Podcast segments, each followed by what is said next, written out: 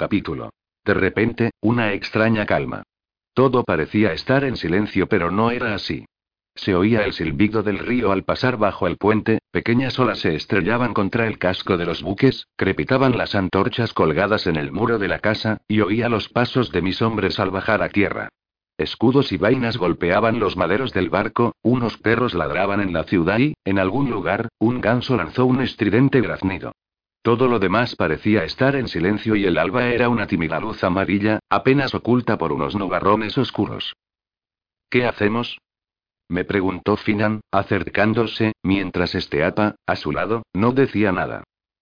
Vamos a la puerta de luz, dije. No me moví de donde estaba, no di ni un paso adelante. Solo pensaba en volver a Cochama al lado de Gisela. No era cobardía. Todos somos cobardes. El valor, eso que sirve de inspiración a los bárbaros para que compongan sus trovas sobre nuestras gestas, no es sino la determinación de vencer el miedo. Aunque no físico, una especie de cansancio me impedía ponerme en marcha. Y eso que entonces era joven y habría de pasar tiempo antes de que las heridas recibidas en combate minasen mi salud. Creo que estaba cansado de Wessex harto de pelear por un rey que no me caía simpático y, de pie, en aquel embarcadero de Lundene, no se me alcanza por qué seguía haciéndolo. Al volver la vista atrás, al recordar esos años, me pregunto si aquel tedio no se debía al hombre que acababa de matar, al que le había prometido que nos encontraríamos en el salón de Odín. Los hombres que matamos quedan unidos a nosotros para siempre. Las parcas se encargan de enhebrar el destino de sus vidas ya espectrales, con el nuestro, y cargamos con ese fardo que nos hechiza, hasta que la afilada guadaña ciega nuestras vidas. ¿Os estáis quedando dormido? Me interrumpió el padre Pirlit, que se había colocado junto a Finan. No. Vamos a la puerta, contesté. Me parecía estar viviendo un sueño. Me puse en camino, pero tenía la cabeza en otra parte. Pensé que así era como los muertos se paseaban por la vida, porque los muertos siempre acaban por regresar. No al modo imaginado por Bjorn, sino que, en las noches más oscuras, cuando ningún ser vivo puede verlos, se dan una vuelta por el mundo. Me imaginaba que solo podrían apreciarlo en parte, como si los lugares que Ogaño hubieran hollado permanecieran cubiertos por una bruma invernal, y me preguntaba si mi padre estaría viéndome en aquellos momentos. ¿Por qué me habría dado por pensar en eso? Nunca había querido a mi padre, ni él a mí. Había muerto cuando yo era pequeño todavía. Pero había sido un hombre de armas y los bárrados cantaban sus gestas. ¿Qué estaría pensando de mí en aquel instante, en que dirigía mis pasos hacia Lundene, en vez de atacar Bebamburg, que era lo que tenía que hacer? Tendría que estar camino del norte. Tenía que haberme gastado toda la plata en reunir hombres y guiarlos al combate por el istmo de Bebamburg, trepar por sus murallas hasta el elevado bastión, hacer una carnicería y quedarme a vivir para siempre en mi propio hogar, en la casa de mi padre, cerca de Ragnar y lejos de Wessex. Gracias a los espías con que contaba en Northumbria. Rabo estaba al tanto de las reformas que mi tío había llevado en la fortaleza. Había clausurado las puertas que daban a tierra firme, las había arrancado y, en su lugar, había construido nuevas murallas, más altas y reforzadas con piedra. Cualquiera que pretendiese llegar al interior de la ciudadela tenía que seguir un sendero que conducía hasta el extremo norte el risco sobre el que se alzaba. Un camino que discurría a ja sombra de esas altas murallas, desde donde se podía lanzar un ataque. En el extremo norte, allí donde rompe el mar que todo lo engulle, había un portillo que, una vez traspasado, daba a un empinado sendero que, a su vez, llegaba hasta otra muralla y otra puerta. Bebamburg estaba aislado del mundo exterior y, para tomarlo, hubiera sido necesario contar con un ejército que no habría conseguido reunir ni poniendo todo mi dinero. Suerte. Restalló una voz femenina, al hilo de mis pensamientos. Los habitantes de la ciudad vieja permanecían despiertos y, al vernos pasar, como había ordenado a mis hombres que ocultasen las cruces que llevaban, nos habían tomado por daneses. Acabad con esos sajones cabrones. Gritó otro. Nuestros pasos retumbaban entre los altos edificios, todos de tres alturas cuando menos. Los ladrillos de algunas casas estaban recubiertos de preciosas piedras sillares y pensé que una vez el mundo había estado sembrado de construcciones así. Recuerdo la extrañeza que sentí la primera vez que subí por una escalera romana. Entonces me di cuenta de que había habido un tiempo en que los hombres daban tales cosas por descontadas. El mundo que yo conocía era una mezcla de estiércol, paja y madera húmeda. También había casas de piedra, claro está, pero era mucho más rápido construir con madera, si no te importa que ésta acabe pudriéndose. El mundo entero parecía estar pudriéndose, Zen y yo cuando pasamos de la luz a la oscuridad, acercándonos al negro caos del día en que este mundo intermedio, el combate de los dioses, habrá de tocar a su fin y desaparecerán de su faz el amor, la luz y la risa. Treinta años, dije, en voz alta. ¿Es esa vuestra edad? Me preguntó el padre Pirli, es lo que dura en pie una casa, a menos que uno se ocupe de ella, repuse. Nuestro mundo se viene abajo, padre, vaya por Dios. Os veo pesimista, comentó el cura divertido. Pienso en Alfredo, continué, y me doy cuenta de que trata de introducir orden en este mundo. Guerras, guerra. Y pergaminos. Es como poner puertas al campo para frenar una inundación. Si la puerta está bien asegurada, terció este apa, que había escuchado nuestra conversación, desviará la crecido, siempre es mejor plantar cara a una inundación que ahogarse en ella, añadió Pirlit. Mirad eso. Les dije, señalando la cabeza de un animal esculpida en una pared de ladrillo. Jamás había visto nada igual. Un enorme felino peludo, con las fauces abiertas, asomado a una pila de mosaico, como si, tiempo atrás, de agua hubiera fluido desde aquella boca hasta el pilón. ¿Somos capaces de hacer algo así? Pregunté, con desánimo, disponemos de artesanos que pueden hacerlo, repuso Pirlit. ¿Dónde están, que no los veo? Requerí, furioso, mientras pensaba que todas aquellas cosas, las esculturas, los ladrillos y el mármol pertenecían a una época anterior al asentamiento del cristianismo en la isla. ¿Cuál era la razón de decadencia del mundo? ¿Era una venganza de los verdaderos dioses contra los hombres que adoraban a aquella deidad crucificada? No le comenté nada a Pirlit. Preferí cal y los edificios se cernían sobre nosotros, todos menos un se había venido abajo y convertido en un montón de cascotes. Un perro ozaba junto a una pared, levantó la pata y se volvió para olisquearnos. Un pequeño lloraba en el interior de una casa. Las paredes nos devolvían el eco de nuestros pasos. La mayoría de los hombres marchaban en silencio, espantados por los fantasmas que, en su imaginación, habitaban aquellas reliquias de una época remota. El niño chilló de nuevo, más fuerte. Una madre que acaba de dar a luz, dijo Ripere, entanado. Era un anglo del norte, flacucho, despierto y avezado. El mote por el que le conocíamos significaba ladrón y, por lo menos, no le tenía miedo a los fantasmas. Yo, en vuestro lugar, me ataría bien esos apestosos machos, contestó Clapa, un danés que me había prestado juramento de fidelidad y me servía con lealtad. Era un muchacho formido, criado en una granja, fuerte como un buey y siempre de buen humor. Él y Ripere eran amigos y siempre estaban lanzándose pullas. Silencio. Les ordené, antes de que Ripere le replicase. Sabía que estábamos llegando a las murallas del lado oeste. Desde donde habíamos desembarcado, la ciudad ascendía escalonadamente por una colina hasta la cima. Pero el suelo ya parecía llano, lo que significaba que no andábamos lejos del valle del Fleot. A nuestras espaldas, el amanecer se abría paso a codazos en el cielo. Me imaginé que Telredo estaría pensando que mi ataque imaginario al alba había salido mal, y mucho me temía que aquella circunstancia le hubiera llevado a desistir del asalto. A lo peor, ya regresaba con sus hombres al islote, en cuyo caso, estaríamos solos, rodeados de enemigos y perdidos sin remisión. Que Dios se apiade de nosotros, dijo Pirlit, de improviso. Alcé la mano para ordenar a mis hombres que se detuvieran. Delante de nosotros, en el extremo de la calle que pasaba por debajo de aquel arco de piedra conocido como Puerta de Luz, había un enjambre de hombres armados, hombres en cuyos cascos, en los filos de los puñales y en puntas de las espadas se reflejaba la mortecina luz de un sol que trataba de abrirse camino entre nubes. Que Dios nos ayude, repitió Pirlit, al tiempo que se santiguaba. Deben de ser unos doscientos. Más, le aclaré. Había tantos que no cabían en la calle y se desparramaban por los callejones que iban a dar allí. Todos estaban delante de la puerta y eso me hizo comprender lo que pretendía el enemigo. En ese instante mi mente se despejó como si se quitara una niebla de encima. Recuerdo que había un patio a mi izquierda. Entrad ahí, les dije. Recuerdo a un cura, un hombre despierto que, una V vino a verme para que le contase cosas de Alfredo para escribir un libro. Nunca llegó a hacerlo porque, al poco, murió de disentería, pero era un hombre comprensivo, más dispuesto a perdonar que la mayoría de los clérigos. Recuerdo cuando me pidió que le hablase del fragor de la batalla. Ya os lo contarán los poetas de mi esposa, le contesté. Esos bárbaros no han peleado jamás, me explicó. Se limitan a reproducir gestas de otros héroes, cambiando los nombres. ¿De verdad hacen eso? Por supuesto, me respondió. ¿Acaso no haríais vos lo mismo? Aquel cura me cayó simpático, así que se lo conté.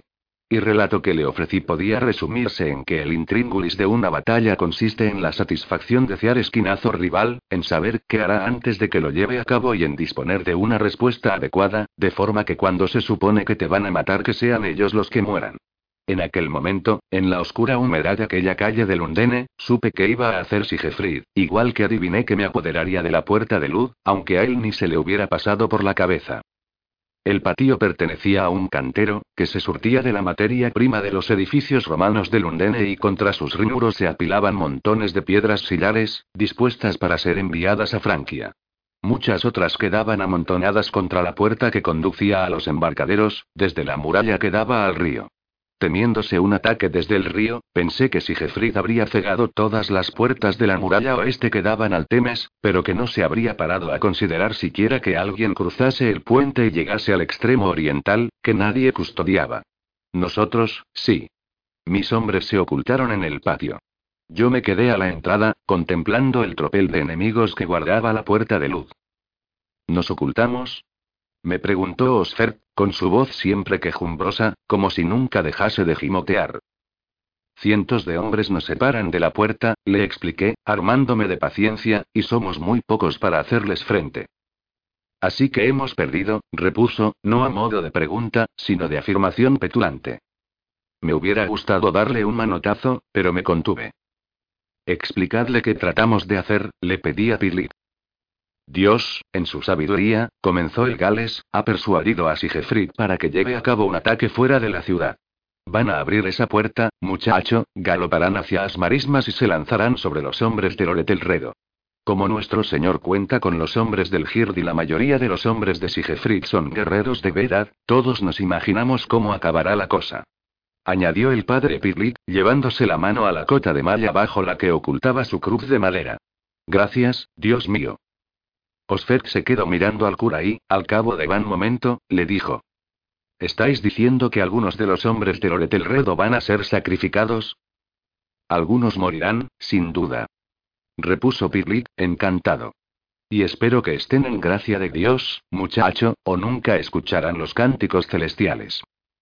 Detesto esos coros, rezongué. No digáis eso, me recriminó Pirlit. Veréis, jovencito, prosiguió, volviendo la mirada a Osfer, en cuanto salgan por esa puerta, solo quedará un puñado de ellos para guardarla. En ese momento, atacamos nosotros. De repente, Sigefrid se encontrará con un enemigo delante y otro detrás, y te aseguro que es una situación que lleva a cualquiera a preguntarse cómo habrá tenido la ocurrencia de levantarse de la cama. Se abrió una de las contraventanas de las ventanas de arriba que daban al patio. Una mujer joven se quedó contemplando el cielo del amanecer, estiró los brazos cuanto pudo y bostezó a gusto, un gesto que resaltó la silueta de sus pechos. Vio a mis hombres allí, y se cubrió instintivamente con las manos. Iba vestida, pero debió de sentirse como si estuviera desnuda. Gracias, mi amado Salvador, por esta bendición también. exclamó Pirlit, sin dejar de mirarla. Pero si asaltamos la puerta, dijo Osfer, dando rienda suelta a sus cavilaciones, los hombres que aún quedan en la ciudad caerán sobre nosotros. Por supuesto, respondí. Y si Jeffrid, siguió diciendo. Dará media vuelta para dar buena cuenta de nosotros, concluí en su lugar. En cuyo caso, añadió, como si quisiera estar seguro de lo que decía, porque no veía sino un futuro de sangre y muerte delante de sus narices. Todo depende de mi primo, repuse. Si acude en nuestra ayuda, ganaremos. Si no lo hace, añadí, encogiéndome de hombros, echad mano de la espada que lleváis al cinto. Se oyó un estruendo en la puerta de luz. La habían abierto de par en par y los soldados se precipitaban ya por el camino que llevaba al Fleot. Si aún estaba preparando el ataque, Etelredo los vería llegar y no le quedaría más remedio que tomar una decisión. Podía quedarse y hacerles frente en la nueva ciudad sajona o salir corriendo. Confiaba en que aguantase. No era un hombre que me agradase, pero nunca lo había tenido por cobarde. Más bien lo consideraba vanidoso, lo que me llevaba a pensar que no se echaría atrás a la hora de pelear. Los hombres de Sigefrid tardaron lo suyo en cruzar la puerta. Oculto en la penumbra de la entrada que daba al patio, conté no menos de 400 guerreros que abandonaban la ciudad. Etelredo disponía de unos 300 hombres preparados, la mayoría de ellos de la guardia personal de Alfredo, pero el resto de sus tropas eran hombres Gir, incapaces de hacer frente a un ataque tan duro como devastador. Sigefrid contaba con la ventaja de que sus hombres estaban en inmejorables condiciones, descansados y alimentados, mientras que las tropas de Etelredo estarían exhaustas después de andar dando tumbos durante toda la noche. Cuanto antes lo hagamos, mejor, dije, sin mirar a nadie en particular. Vamos allá, pues, indicó Pirlit. A la puerta. Les grité a los míos. No corráis. Parezca que pertenecéis a la guarnición. Así lo hicimos. A paso lento por una calle de Lundi comenzó una pelea sin cuartel. No habría más de 30 hombres en la puerta de luz. Al no eran centinelas que guardaban la arcada. La mayoría eran soldados que, no teniendo nada mejor que hacer, se habían encaramado a la muralla para ver la estampida de Sigefricl. Un hombre enorme, con una sola pierna y apoyado en unas muletas, subía por los desiguales peldaños de piedra. Al ver que nos acercábamos, se detuvo a medio camino, y gritó. Si os dais prisa, señor, podréis alcanzarlos. Me llamaba señor porque me veía como tal, como un señor de la guerra. Éramos solo un puñado de hombres quienes, como yo, hacíamos la guerra. Caudillos, nobles, reyes y terratenientes, es decir, hombres que habían matado a sus semejantes en número suficiente y amasado las fortunas necesarias para disponer de cotas de malla, cascos y armas. Y no cotas de malla corrientes. La mía, por ejemplo, una pieza que venía de Francia, costaba más que una nave de guerra. Citrix se encargaba de pulir el metal con arena, de modo que brillaba como si fuera de plata. Me cubría hasta las rodillas y de ella colgaban 38 martillos de Thor, de hueso, de marfil y hasta alguno de plata. Todos los habían llevado al cuello valerosos enemigos que había matado en combate. Los llevaba encima para que, cuando llegase al salón de los muertos, sus antiguos propietarios supieran quién era yo, me agasajasen y bebiesen cerveza conmigo. Llevaba también una capa de lana teñida de negro, en la que Gisela había bordado un relámpago blanco desde los hombros hasta los pies. En ocasiones, podía ser un inconsciente a la hora de la lucha, pero en aquellos momentos la llevaba encima porque, a pesar de que era más alto y fornido que la mayoría, me daba un aspecto más imponente. Llevaba colgado del cuello un martillo de Thor, un humilde mísero amuleto de hierro, siempre cubierto de herrumbre, que, a fuerza de rasparlo y limpiarlo durante tantos años, se había achicado y deformado. Era un amuleto que había recogido de niño con mis propias manos y me encantaba. Todavía lo llevo. Mi casco era digno de admiración, tan pulido que dañaba la vista, taraceado en plata y con una cimera que representaba la cabeza de un lobo, también de plata. Las baberas llevaban adornos de plata en espiral. Bastaba aquel yelmo para que cualquier enemigo cayese en la cuenta de que se enfrentaba con un hombre importante. Quien me matase y se quedase con él, se haría rico de inmediato. Pero mis adversarios preferirían los brazaletes que, al igual que los daneses, lucía en las mangas de la cota de malla. Eran de plata y de oro, y llevaba tantos que alguno tenía que ponérmelo más arriba de los codos. Representaban los hombres que había matado y las riquezas que había atesorado. Mis botas eran de cuero grueso, recubiertas de planchas de hierro para esquivar los mandobles que podía recibir por debajo del escudo. Rodeado de un aro también de hierro, en el escudo lucía pintada la cabeza de un lobo, mi divisa. Al lado izquierdo de la cintura, colgaba hálito de serpiente y, a la derecha, aguijón de avispa. De tal guisa, avancé hacia la puerta, con el sol haciente a las espaldas, que proyectaba mi larga sombra en fuella calle llena de inmundicias. Era un señor de la guerra en todo mi esplendor y me disponía a matar, aunque ninguno de los que estaban en contrabarra puerta se lo imaginasen. Nos vieron llegar pero pensaron que éramos dañese. La mayoría de los hombres estaba en lo alto de la muralla pero en la puerta abierta de par en par se habían quedado cinco soldados que observaban cómo las tropas de Sigef se abalanzaban por la empinada cuesta que llevaba hasta el Fleot. La posición sajona no se encontraba lejos de allí. Confiaba en que Telredo no hubiese dado media vuelta. Esteapa, grité, lo bastante lejos de la puerta para que nadie me oyera hablar en inglés, reunid a vuestros hombres y acabad con esas piltrafas que están bajo el arco. ¿Queréis que cierre la puerta? Me preguntó, al tiempo que forzaba una sonrisa en su rostro cadavérico. Mejor dejadla abierta, quería que Sigefrid volviese sobre sus pasos para evitar que los salvajes que lo acompañaban hicieran de las suyas entre los hombres del Gir de Etelredo. Además, si permanecía abierta, estaría más dispuesto a atacarnos. La puerta se alzaba entre dos macizos baluartes de piedra, ambos con escalera propia, y me acordé de una vez en que, de niño, el padre Beoca me había descrito cómo era el cielo cristiano. Según decía, allí se llegaba por una escalera de cristal y, casi extasiado, me contó que una infinidad de escalones transparentes subía hasta un trono de oro, colgado allá en lo alto, en el que estaba sentado su Dios.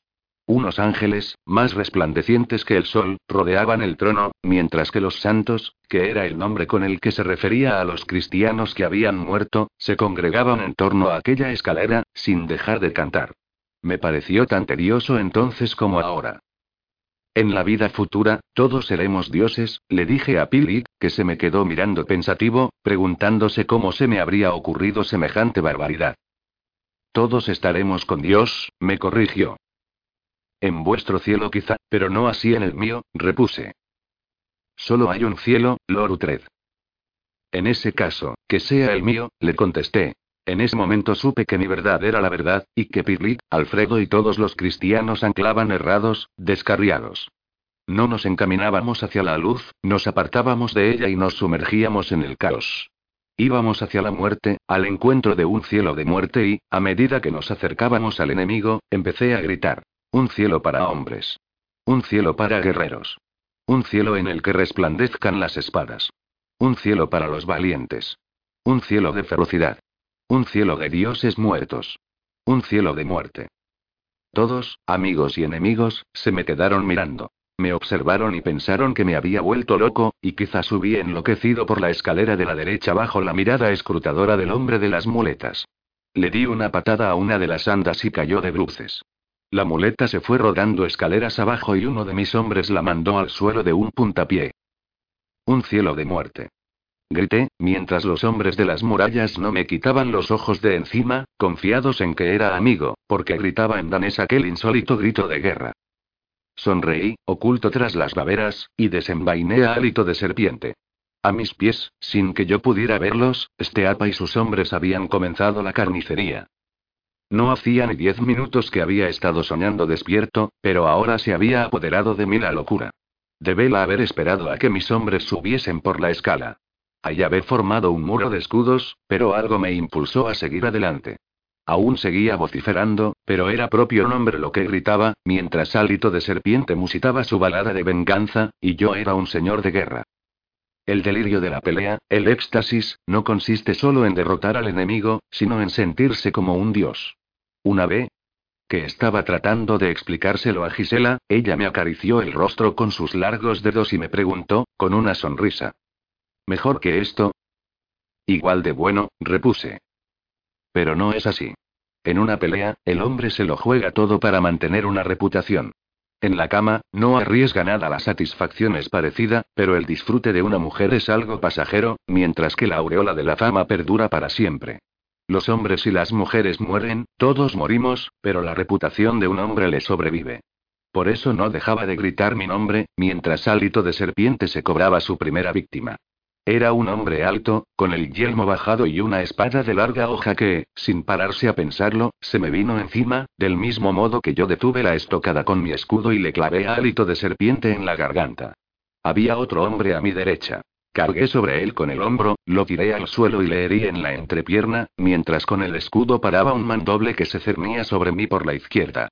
Pasé por encima del hombre al que había herido en la ingle, y comprobé que las almenas de la muralla quedaban a mi derecha, que era lo que iba buscando, y mis enemigos delante. Me abalancé sobre ellos, sin dejar de gritar. Utred, Utred de Bevanburg. Estaba retando a la muerte. Aquel ataque en solitario bastó para que también tuviera al enemigo a mis espaldas, pero, en aquel momento, era inmortal. El tiempo parecía cero detenerse. Mis rivales movían a paso de tortuga, mientras que yo los fulminaba como el rayo de mi capa. Seguí alitando cuando le clavé alito de serpiente a un hombre en N ojo con todas mis fuerzas hasta que el hueso de la cuenca le impidió hundirse más, para blandiría a continuación por mi izquierda y dejarla caer sobre una espada que se me venía a la cara. Al tiempo que alzaba el escudo para frenar un hachazo. Dejé caer el brazo con el que sujetaba a hálito de serpiente y la empuñé con toda mi alma hasta traspasar el jubón de cuero del hombre cuya estocada había esquivado. Hice un giro de muñeca para que no se quedase adherida en su barriga mientras le arrancaba la sangre y las tripas, me eché a la izquierda y la dejé caer sobre el tachón de hierro del escudo del hombre que blandía el hacha. Se echó hacia atrás, tambaleándose. Hálito de serpiente salió del vientre del hombre y voló al encuentro de otra espada.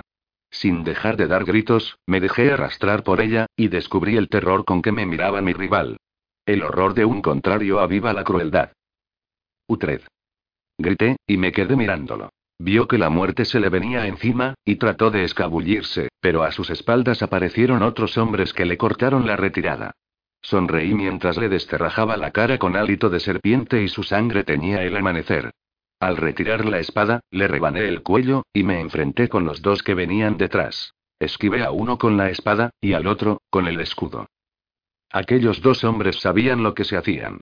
Me empujaron con los escudos. Su único objetivo era arrinconarme contra la muralla con sus escudos para que no pudieran echar mano de hálito de serpiente. Una vez acorralado, ordenarían a otros hombres que me acribillasen con sus espadas hasta que perdiera bastante sangre como para no tenerme en pie. Aquellos dos hombres querían verme muerto y estaban dispuestos a alcanzar su meta. Pero yo reía, reía sin parar, porque sabía lo que trataban de hacer y parecían moverse con lentitud, de forma que les devolví el golpe con mi propio escudo, y se confiaron en que me tenían en sus manos. Nadie se podía imaginar que me libraría de ellos. Se protegieron con sus escudos y continuaron acosándome. Retrocedí, aferrado al mío para que siguieran adelante, aunque notaba que me fallaban las fuerzas. A medida que avanzaban, mantenían los escudos ligeramente bajos. Hálito de serpiente refugió como la lengua de una víbora y hundió su punta ensangrentada en la frente del hombre que estaba a mi izquierda. Sentí cómo le abría la cabeza, contemplé sus ojos vidriosos, escuché el estruendo de su escudo al caer, lo retiré a la derecha y el otro hombre se apartó. Me golpeó con el escudo para hacerme perder el equilibrio y, en ese momento, escuché un fuerte grito a mi izquierda. Por Cristo Jesús y Alfredo. Era el padre Pilip. Tras él, en el torreón, solo se veía a los nuestros. Estúpido pagano. Me increpó Pirli. No pude por menos de reír. Pirli hirió a mi rival en el brazo con su espada y hálito de serpiente se encargó de su escudo. Recuerdo cómo me miraba en aquel instante. Llevaba un casco excelente, con alas de cuervo a ambos lados de la cabeza. Era un hombre de barba rubicunda y ojos azules, unos ojos que revelaban que se daba cuenta de que su muerte era inminente, mientras trataba de blandir la espada con el brazo herido. No sueltes la espada, le dije, y él asintió. Fue Pirlik quien acabó con él. Yo no llegué a verlo. Valo había dejado atrás para hacer frente a los enemigos que aún quedaban. A mi lado, Clapa blandía una enorme hacha con tal violencia que era tan peligrosa para nosotros como para nuestros contrarios, pero ninguno de ellos se atrevió a vernos frente. Echaron a correr por las murallas. La puerta, ya era nuestra. Me asomé, apoyándome en la parte baja del exterior de la muralla, y tuve que incorporarme de inmediato. Las piedras se movían por culpa de mi peso. Las defensas se estaban viniendo abajo. Di una manotada a una piedra medio desencajada y, feliz, me eché a reír de buena gana. Con la espada ensangrentada, Citrig me dedicó una sonrisa. ¿Queréis conservar algún amuleto, mi señor? Me preguntó. Ese hombre murió en condiciones. Me quedaré con el suyo, dije, señalando al hombre cuyo yelmo estaba adornado con las plumas de cuervo. Citrix se agachó para retirar el martillo del muerto. Más allá, Osfert contemplaba los seis cadáveres que yacían sobre las piedras entre charcos de sangre. Llevaba una lanza con la punta ensangrentada. ¿Habéis matado a alguno de ellos? Le pregunté. Sí, mi señor, me contestó, haciendo un gesto afirmativo y con unos ojos como platos. Eso está bien, repuse, mientras hacía un gesto con la cabeza hacia los cuerpos allí tumbados. ¿A cuál de ellos? No fue aquí, señor, replicó, con gesto de aturdimiento, mientras se volvía hacia los peldaños por los que habíamos subido. Fue por allí, señor. ¿En los escalones? Sí, respondió. Me lo quedé mirando, lo suficiente como para que se entiese incómodo. Contádmelo. Os amenazó. Era un enemigo, señor. ¿Qué hizo? Le insistí, ¿te amenazó con la muleta? Él, comenzó a decir Rosfert, pero no pasó de ahí, y se quedó mirando a uno de los hombres que yo había matado, y comentó con mal gesto. Mi señor, ¿sí? Dijisteis que quien abandonase el muro de escudos sería reo de muerte. Me incliné para limpiar la hoja de hálito de serpiente en la capa de uno de los muertos. ¿Y bien? Vos lo hicisteis, señor, dijo Osfer, con un deje reproche. Me incorporé, me toqué los brazaletes que llevaba. Mientras obedezcáis las órdenes, seguiréis con vida, le contesté, con aspereza. Solo adquiriréis fama cuando os atreváis a quebrantarlas. Algo que nunca conseguiréis, si os dedicáis a ir por ahí matando tullidos, le espeté lentamente. Luego, me volví para ver si los hombres de Sigefrid habían cruzado el río Fleot. Acababan de darse cuenta de lo que había ocurrido a sus espaldas y se habían vuelto para ver lo que pasaba en la puerta. Perliga apareció a mi lado. Vamos a retirar ese harapo, me dijo, lo que me llevó a reparar en un gallardete que colgaba de la muralla. Perlig se hizo con él, y me lo mostró. Lucía el emblema del cuervo de Sigefrid.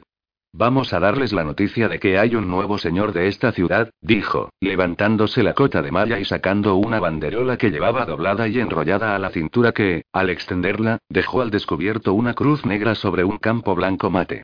Alabado sea Dios. Anadió, y la dejó caer por encima de la muralla, asegurándola en la base con las armas de los hombres que habían muerto. Sigefrid ya sabía, pues, que había perdido la puerta de luz. La bandera cristiana ondeaba delante de sus narices. Durante un rato, se impuso la calma.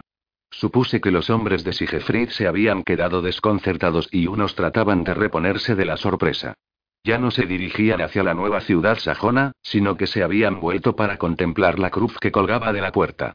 En el interior de la ciudad, se iban formando grupos de hombres que no nos perdían de vista.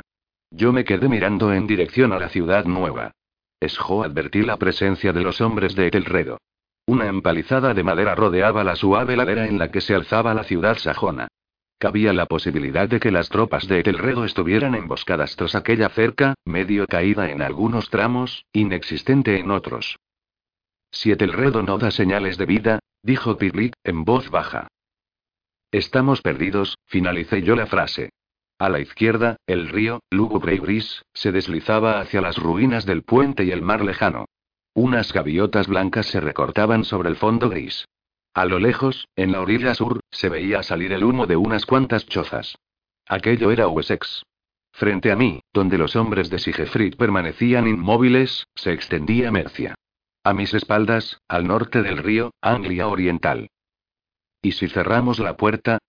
propuso Pirlit. No. Le dije a este apa que la dejase abierta. ¿Eso hicisteis? Intentamos que si Jeffrey nos ataque, repuse, mientras no dejaba de pensar que, si Etelredo se había echado para atrás, mis días habrían llegado a su fin en esa misma puerta en la que confluían los tres reinos. Aunque no podía atisbar las fuerzas de Etelredo, confiaba en que los hombres de mi primo nos ayudasen a alcanzar la victoria. Si conseguía que los guerreros de Sigefrid volasen a la puerta y lograba contenerlos, Etelredo podría atacarlos por la retaguardia. Por eso quería que la puerta permaneciese abierta para tentar a Turgilsen. Si procedía a cerrarla, podría utilizar cualquiera de las otras entradas en la ciudad romana, y sus hombres habrían escapado al ataque de mi primo. El problema más acuciante nos lo presentaban los ISES que aún quedaban en la ciudad, que parecían reponerse, al fin, de aquel ataque por sorpresa. Algunos merodeaban por las calles, mientras otros formaban grupos al pie de las murallas a ambos lados de la puerta de luz. Las murallas eran más bajas que los baluartes de la puerta, lo que significaba que la única posibilidad de atacarnos era intentarlo en las estrechas escaleras de piedra que iban de la muralla a los bastiones. Había que disponer de no menos de cinco hombres para defender cada peldaño, sin olvidar que eran dos las escalinatas que subían desde la calle. Pensé en abandonar la cúspide del baluarte. Pero si las cosas no nos pintaban bien en el portalón, allá en lo alto de la muralla encontraríamos un refugio adecuado. Dispondréis de 20 hombres para defender el Bacite, le dije a Pirlit, y también podéis quedaros con ese, allí, señalando a Osfert. No quería que el hijo de Alfred, aquel asesino de tullidos, se quedase en la puerta, donde la lucha sería más encarnizada. Allí abajo, formaríamos dos muros de escudos. Uno de cara a la ciudad. El otro mirando al río Fleot. Allí sería donde chocarían los dos muros de escudos y donde, pensaba yo, moriríamos, porque seguía sin ver el ejército de Etelredo. Sentí la tentación de escapar por piernas. Si conteníamos al enemigo en las calles, no sería muy difícil emprender la retirada por el mismo camino que habíamos llegado. Podríamos apoderarnos del barco de Sigefrid, del domador de olas, y pasar a la orilla sajona de Wessex. Pero yo era Utre de Bebamburg, un guerrero pletórico de orgullo, y había jurado que conquistaría Lundene. Así que nos quedamos, 50 de los nuestros bajaron por las escaleras y ocuparon la puerta. Veinte hombres se pusieron de cara a la ciudad. El resto, mirando hacia donde estaba Sigefrid. Bajo el arco y la puerta no cabían más de ocho hombres de frente, escudo con escudo, lo que nos permitió organizar los dos muros de escudos a la sombra de aquellas piedras. Esteapa se puso al frente del grupo de veinte, mientras yo me puse al mando en primera fila, delante de la muralla que miraba al oeste. Abandoné el muro de escudos y di unos cuantos pasos hacia el valle del Fleot. Aquel pequeño río, de aguas fétidas debido a las curtidurías por las que pasaba, discurría, perezoso y sucio, a su encuentro con el Temes. Al otro lado, Sigefrid, Aesten y Eric habían reagrupado sus fuerzas, y su retaguardia se disponía a vadear el poco profundo Fleot, amenazando a los escasos hombres que me acompañaban. Permanecí dentro de su campo de visión. El sol, cubierto de nubes, seguía a mis espaldas, pero ya se encargarían la plata de mi casco y el brillo apagado de la hoja de hálito de serpiente de reflejar su luz mortecina. La había desenvainado de nuevo, y allí estaba yo, con la espada en la mano derecha y el escudo en la siniestra. Me erguía por encima de ellos, un señor en toda su gloria, un hombre con su cota de malla, un guerrero invitando a luchar con otros como él. Pero seguía sin ver tropas amigas en la colina vecina. De nuevo pensé que, si Etelredo había retrocedido, todos moriríamos. Apreté con fuerza el pomo de hálito de serpiente. Me quedé mirando a los hombres de Sigefrid, golpeé mi escudo con la hoja de la espada hasta tres veces. El eco se encargó de llevar el sonido desde las murallas que se alzaban detrás. Me di media vuelta y me integré en el muro de escudos. Coléricos y lanzando los aullidos propios de quienes están seguros de alcanzar la victoria, los guerreros de Sigefrid se abalanzaron sobre nosotros. Un bardo tendría que haber compuesto una canción de Geta sobre aquella batalla. Para eso están. Mi esposa actual, que está como una cabra, les paga para que alaben mensajes a Cristo, que es su Dios, pero cierran el pico y guardan silencio, en cuanto irrumpo en la estancia. Se saben fragmentos de las gestas de sus santos y entonan cantos melancólicos sobre el día en que su Dios fue crucificado. Cuando estoy presente, sin embargo, ensalzan gestas de verdad, poemas que, según aquel cura tan listo, se habían escrito para recordar las hazañas de otros hombres, cuyos nombres habían sustituido por el mío. Porque hay trovas sobre carnicerías y poemas que hablan de guerreros, canciones de gesta de verdad. Los guerreros son hombres que defienden lo que es suyo, su casa, sus hijos, sus mujeres y sus cosechas, que acaban con otros que se presentan con intención de robárselos. Sin ellos, el mundo que vemos sería un lugar desierto, desolado, donde solo escucharíamos lamentos. La recompensa de un hombre de guerra no tiene nada que ver con los brazaletes de oro y de plata que cubren sus brazos, sino con su renombre, y ahí es donde entran los bardos. Ellos son quienes nos cuentan cosas de esos hombres que defienden lo que es suyo y acaban con sus enemigos. Para eso están, aunque ninguno de ellos haya cantado el combate de la puerta de Luda en Lundene. Aún pervive una canción de gesta en la antigua Mercia, que refiere cómo Loretelredo se apoderó de Lundene, un precioso poema, por cierto, pero en el que no aparece ni M1 nombre, ni el de Esteapa, ni el de Pirlit, ni tampoco los de los hombres que lucharon de verdad aquel día. Cualquiera que lo escuche pensaría que bastó con que Telredo hiciera acto de presencia para que los paganos se dieran a la fuga, según el poeta. No fue así. Desde luego que no fue eso lo que ocurrió.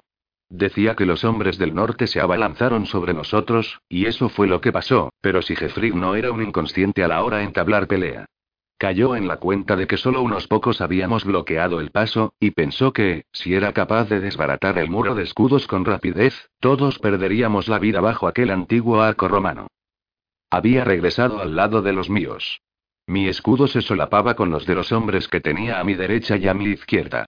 En el momento de colocarme entre ellos, dispuesto a aguantar su embestida, me di cuenta de los planes que tenía Sigefrid en la cabeza. Sus hombres no se habían limitado a contemplar la puerta de luz, sino que se había reorganizado, de modo que ocho de sus guerreros se habían colocado en cabeza. Cuatro de ellos eran portadores de enormes espadas macizas, de esas que, para alzarlas, hay que recurrir a las dos manos. No llevaban escudo, pero, al lado de cada uno de ellos, marchaba un fornido guerrero provisto de escudo y hacha. Tras ellos, iban muchos más hombres, provistos de escudos, lanzas y largas espadas. En ese instante, supe lo que iba a ocurrir. Los cuatro hombres se precipitarían sobre nosotros, dirigiendo aquellos espadones contra cuatro de nuestros escudos. El peso de las espadas y el ímpetu de la carga desplazarían a cuatro de los nuestros hacia atrás, momento en el que actuarían los que iban armados con hachas. No intentarían reducir a astillas nuestros escudos, sino que profundizarían en la brecha debierta por los portadores de espadones, y engancharían y echarían abajo los escudos de la segunda fila, dejándonos al descubierto frente a las largas armas que blandían hombres que se situaban más atrás. Solo una ambición guiaba a Sigefrid, la de deshacer nuestra defensa cuanto antes y no me cabía duda de que aquellos hombres no solo se habían ejercitado para derribar un muro de escudos, sino que ya lo habían hecho con anterioridad. Y, arrejuntaos. Grité, aunque tenía poco sentido. Mis hombres sabían de sobra lo que tenían que hacer. Aguantar y morir. Eso era lo que habían jurado ante mí. Sabía que estábamos perdidos, si Etelredo no aparecía el imparable ataque de Sigefrid iba a estrellarse contra nuestro muro de escudos y no disponíamos de espadas lo bastante largas como para responder a las cuatro que se nos venían encima. Lo único que podíamos hacer era resistir, pero nos sobrepasaban en número y parecían actuar con absoluta seguridad. Se produjeron los insultos de costumbre, nos prometieron que allí perderíamos la vida y, efectivamente, la muerte estaba a punto de hacer acto de presencia. ¿Cierro la puerta, señor? Me preguntó Cedric, nervioso, a mi lado. Demasiado tarde, respondí. El ataque había comenzado. Al precipitarse contra nosotros, los cuatro hombres aullaban. Sus espadones eran tan grandes como remos, y los pomos no menores que espadas cortas. Los mantenían bajos, de modo que adiviné que pensaban arremeter contra la parte inferior de nuestros escudos para que empujásemos el borde superior hacia adelante, y así los hombres de las hachas pudieran engancharnos con facilidad y destrozar nuestra defensa rápidamente. La maniobra les saldría bien, porque los hombres que nos atacaban eran duchos en echar abajo muros de escudos. Para eso estaban entrenados, ya lo habían hecho, y el salón de los muertos de Odín debía de estar repleto de sus víctimas. Mientras nos embestían, seguían lanzando aquellos GN0S incoherentes, y yo observaba sus rostros desencajados, gramos 8, ocho hombres fornidos, con largas barbas y C0 tas de malla, guerreros que inspirábamos terror. Sujeté el escudo, y me acurruqué ligeramente, esperando que una de aquellas espadas chocase contra el pesado tachón de metal que ostentaba en el centro. Empujadnos desde atrás. Grité a los que estaban en segunda posición. Lo único que veía era que una de aquellas espadas se venía contra mi escudo. Si chocaba contra la parte inferior, mi escudo se vería propulsado hacia adelante y el hombre del hacha descargaría su enorme hoja contra mí. Veía cómo me llegaba la muerte en una mañana de primavera. Así que apoyé la pierna izquierda contra el escudo con la esperanza de impedir que se venciera hacia adentro, pero mucho me temía que aquel espadón pudiera hacer pedazos la madera de tilo y que la hoja se me clavase en la entrepierna. Arrejuntaos. Volví a gritar. Los espadones vinieron a nuestro encuentro. Observé los gestos que hacía aquel hombre, mientras se preparaba para descargar el golpe contra mi escudo. Ya me disponía a escuchar el estruendo del metal al chocar contra la madera, cuando intervino Pirlit. Nunca supe lo que sucedió con exactitud. Estaba esperando el mandoble de aquel espadón, dispuesto a esquivar el hacha con ayuda de hálito de serpiente, cuando algo se precipitó desde el cielo y cayó sobre quienes nos atacaban. Los espadones se vinieron abajo y sus hojas cayeron al suelo a escasos pasos de mí, mientras los ocho nos mirábamos asombrados, olvidándonos de resistir y mantenernos unidos. En un primer momento, pensé que dos de los hombres de Pirlig habían saltado desde la alta muralla que coronaba la puerta, pero no tardé en darme cuenta de que el Gales había lanzado dos cadáveres desde lo alto del babate. Eran los cuerpos de dos hombres enormes, con su demalla y todo, que, al caer sobre las hojas de los espadones, les habían obligado a bajarlos, confundiendo a primera fila de nuestros enemigos. En cosa de un instante habían pasado de mostrarse amenazantes a dar traspiesco a aquellos cadáveres. Me adelanté sin pensarlo. Tomé impulso desde atrás con hálito de serpiente y su hoja atravesó el casco de uno de los que llevaban hacha. La retiré, y manó sangre a través de metal resquebrajado.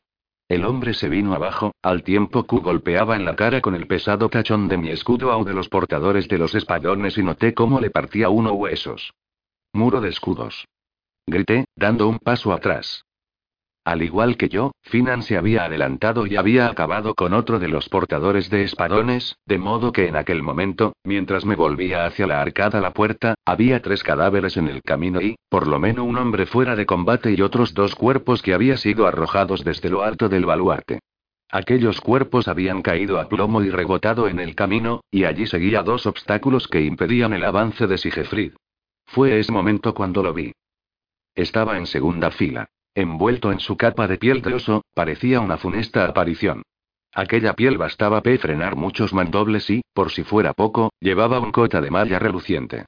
No dejaba de gritar a sus hombres que siguiesen adelante, pero los cadáveres que se les había venido encima los había frenado en seco. Adelante. Bramaba Sigefrid, mientras se ponía mando y se dirigía de frente contra mí. Me miraba y no dejaba de gritar, pero no recuerdo lo que decía.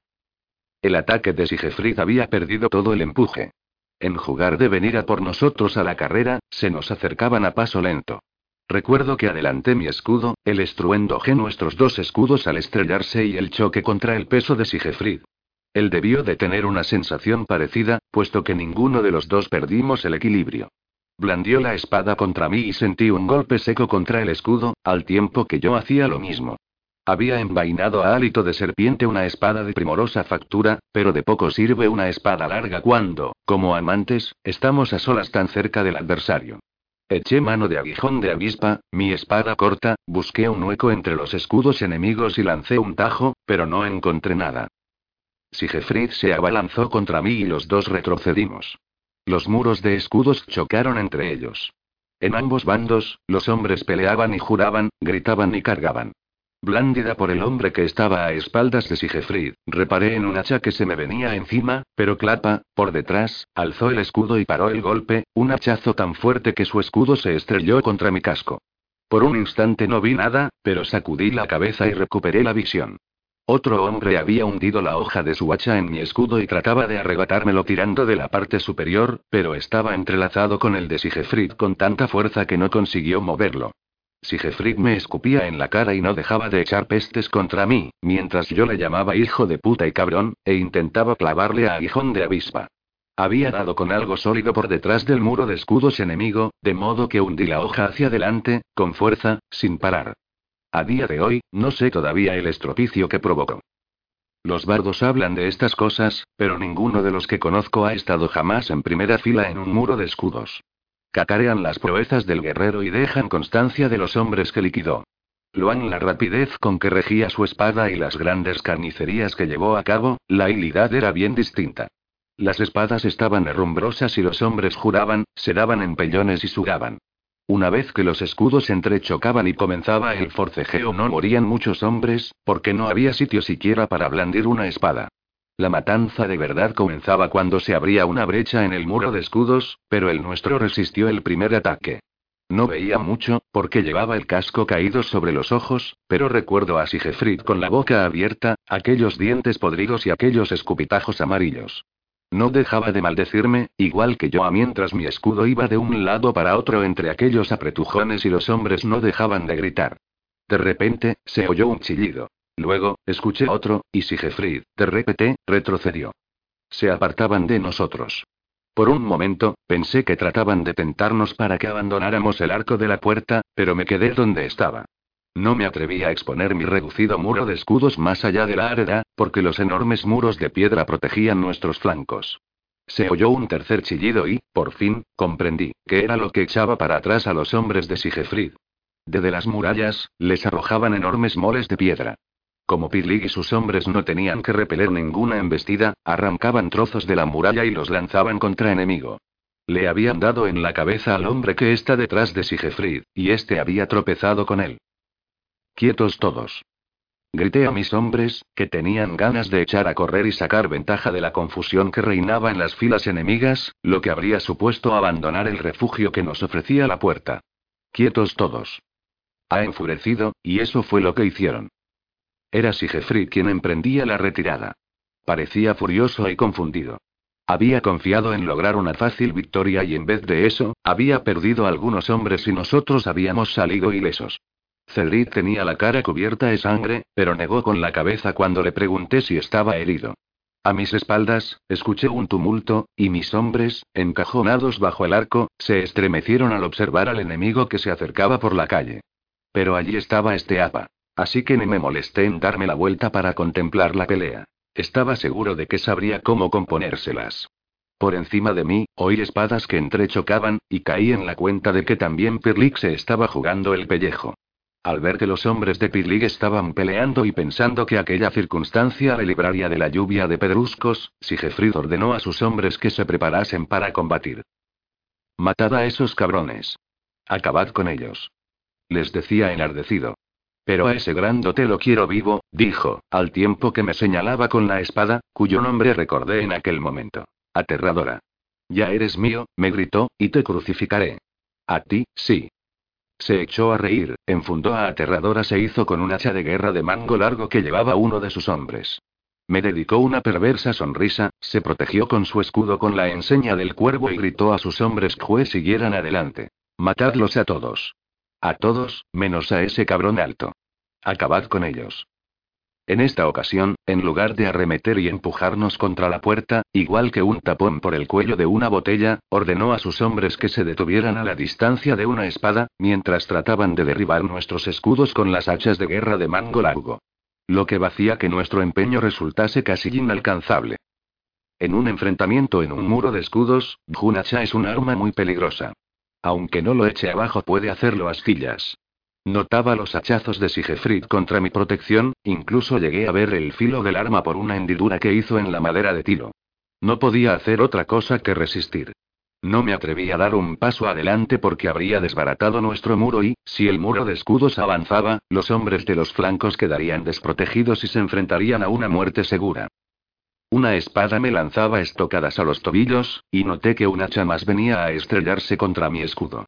Llovían hachazos sin parar sobre la corta hilera que formábamos. La defensa se iba desmoronando. La muerte rondaba al acecho. Yo no blandía hacha alguna porque, si bien reconocía sus letales consecuencias, era un arma que nunca me había gustado. Empuñaba a aguijón de avispa, con la esperanza de que Sigefrid se acercase un poco más para pasar la hoja por detrás de su escudo y clavársela en su voluminosa barriga, pero se mantenía a la distancia del mango largo del hacha. Como tenía el escudo hecho trizas, me imaginé que no tardaría en oír un crujido en mi antebrazo, que pronto sería un amasijo inservible de sangre y huesos astillados. Me arriesgué a dar un paso adelante. Lo hice de repente, de modo que el hachazo de Sigefrid fue a parar al Bakú, aunque me magulló el brazo izquierdo con el mango. No le quedó más remedio que bajar el escudo para hacer un molinete con el hacha, momento que aproveché para clavarle a aguijón de avispa. La hoja chocó contra su hombro de Cho, pero su costosa cota de malla resistió. Retrocedió.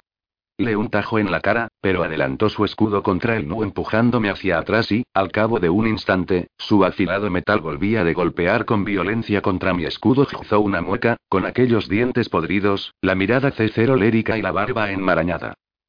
Os quiero vivo, dijo, mientras volteaba el hacha de lado, aunque me las arreglé para pegar el escudo contra mí, de forma que el filo fue a estrellarse contra el tallón.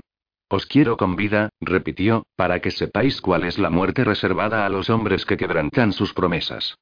No os he prestado ningún juramento, repuse. Pero moriréis, como si tal hubierais hecho, replicó, con las manos y los pies clavados a una cruz, y no dejaréis de gritar hasta que me canse, añadió, mientras hizo un gesto de nuevo para tomar impulso con el arma y descargar el golpe definitivo que acabase con mi escudo. Desollaré vuestro cadáver, el cadáver de Utred el traidor, continuó, recubriré mi escudo con vuestra piel curtida, me mearé en vuestra garganta sin vida y bailaré sobre vuestros huesos, volteó el hacha, y el cielo se nos vino encima. De la muralla, se había desprendido toda una hilera de pesadas piedras que fue a caer sobre las filas de Sigefrid. No había más que polvo y gritos de hombres heridos.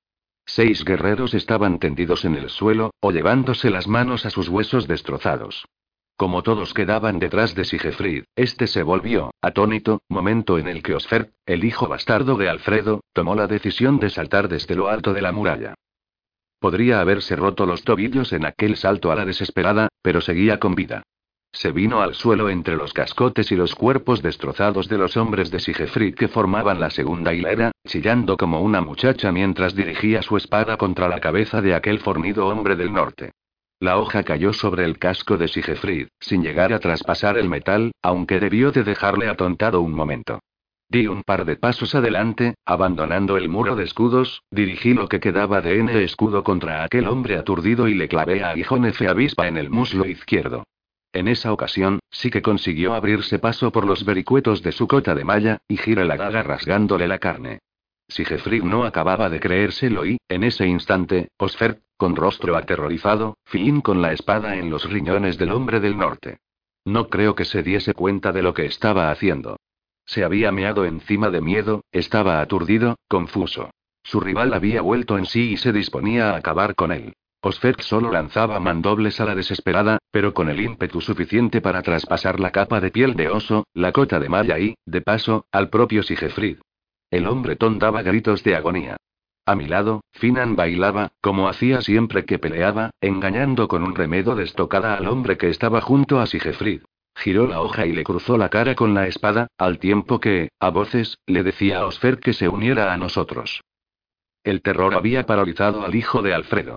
De no haberme desprendido de lo que quedaba de mi escudo y, dejando atrás a un Sigefrid que vociferaba, echado a correr para llevarme a Osfer de allí, no creo que hubiera durado ni un segundo con vida. Lo empujé hasta colocarlo en la segunda fila y, sin escudo para protegerme, me dispuse a esperar el siguiente ataque. Gracias, señor. Gracias, Dios mío, decía Osfer, sin parar. Resultaba patético. Sigefrid estaba de rodillas, quejándose. Dos hombres primero sacaron de allí, y reparé en Eric, espantado al ver que su hermano estaba herido. Ven y lucha hasta morir. Le grité. Eric solo respondió a mi grito encolerizado con una mirada triste.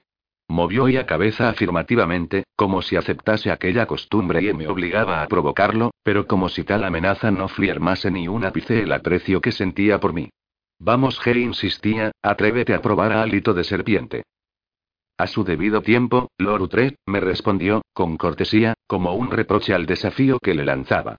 Se inclinó sobre su hermano herido, y la difícil situación de Gelfrid bastó para que el enemigo dudase antes de disponerse a atacarnos de nuevo. La perplejidad duró lo bastante como para que, al darme la vuelta, comprobase que este APA había dado buena cuenta del ataque que habían intentado los de la ciudad. ¿Qué está pasando ahí arriba? Le pregunté a Osfert. Gracias, mi señor Jesús. Acertó a balbucir, mientras me miraba con el rostro desencajado. ¿Qué qué está pasando ahí arriba? Le grité, golpeándole en la barriga con el puño izquierdo. Nada, señor. Los paganos no pueden ir escaleras arriba, me dijo aturdido, titubeando de nuevo, hasta que logró expresarse con claridad. Eché un vistazo al enemigo. Perliga aguantaba en lo alto del baluarte. Este apa hacía lo propio en el lado de la puerta que daba a la ciudad. No me quedaba otro remedio que resistir a cualquier precio. Me llevé la mano al amuleto del martillo, rocé con la mano izquierda el pomo de hálito de serpiente y di gracias a los dioses por seguir con vida. Dadme vuestro escudo, le dije a Osfer, arrebatándoselo de las manos, e introduciendo el brazo magullado en las tiras de cuero, sin perder de vista al enemigo, que se disponía a formar un nuevo muro. ¿Habéis visto a los hombres de Etelredo? Le pregunté a Osfert. ¿Etelredo? Me contestó, como si nunca hubiese oído a el nombre. Mi primo. Rezongué. ¿Le habéis visto? Oh, sí, señor. Ya está cerca repuso Osfer, corno si me informase de un hecho banal, o me dijese que había visto que llovía a lo lejos. ¿Está cerca? Dije, volviéndome para mirarle en aquel momento. Sí, mi señor, contestó Osfert. Efectivamente, allí estaba Etelredo. La pelea, más o menos, concluyó allí, porque Etelredo no había olvidado su propósito de atacar la ciudad. En aquellos momentos, cruzaba con sus hombres el Fleod y, por la retaguardia, atacaba al enemigo, que huía hacia el norte en busca de la puerta más cercana. Fuimos tras ellos durante un rato. Desenvainé a hálito de serpiente, un arma magnífica para luchar en campo abierto, y alcancé a un danés demasiado gordo para escapar a toda prisa. Se volvió, arremetió contra mí con su espada. Gracias al escudo que había tomado prestado, la intentona quedó en simple amago, y lo envié al salón de los muertos con un mandoble de los míos. Los hombres de Etelredo no dejaban de gritar, mientras peleaban ladera arriba. En ese momento, recordé que podían confundir a los míos con el enemigo y di una voz para que todos regresasen a la puerta de luz. El arco estaba vacío, aunque a ambos lados había cadáveres ensangrentados y escudos destrozados. El sol ya estaba en lo alto. Un velo de nubes solo dejaba pasar una sucia luz amarillenta. Algunos de los hombres de Sigefrid murieron al pie de las murallas. Estaban tan aterrorizados que los hubo que encontraron la muerte en aquellos azadones afilados. Pero la mayoría llegó hasta la siguiente puerta y se dispersaron por la ciudad vieja, donde conseguimos atraparlos. Fue una labor tan sangrienta como escandalosa. Aquellos que no habían abandonado el recinto amurallado iban eliterándose, poco a poco, de la derrota sufrida. Permanecieron en las murallas, hasta que comprendieron que la fuerte les acechaba, momento en el que echaron a correr por calles y callejones atestados de hombres, mujeres y niños que huían del ataque de los sajones. Corrieron hacia las colipas de terrazas escalonadas que rodeaban la ciudad, en busca de los botes amarrados a los muelles que había más allá del puente. Algunos de ellos, lo más necios, trataron de poner a salvo sus pertenencias, decisión fatal porque, con aquellos fardos a cuestas, los atrapamos en plena calle y los liquidamos. Una muchacha gritó al verse arrastrada al interior de una casa por un guerrero de Mercia. Los muertos yacían en los arroyos, y los perros se acercaban a olisquearlos. En algunos edificios, ondeaba la cruz para advertir de que eran cristianos quienes allí vivían, protección que valía de poco si la muchacha de la casa era bonita. En el exterior de una puerta baja, un cura sostenía un crucifijo de madera, mientras proclamaba a voces que un grupo de mujeres cristianas había buscado refugio en una pequeña iglesia, pero al cura le rebanaron el cuello de un hachazo, mientras el tumulto continuaba. Atrapamos a un grupo de hombres del norte en el palacio. Eran los encargados de custodiar los tesoros acumulados por Sigefrid y Eric.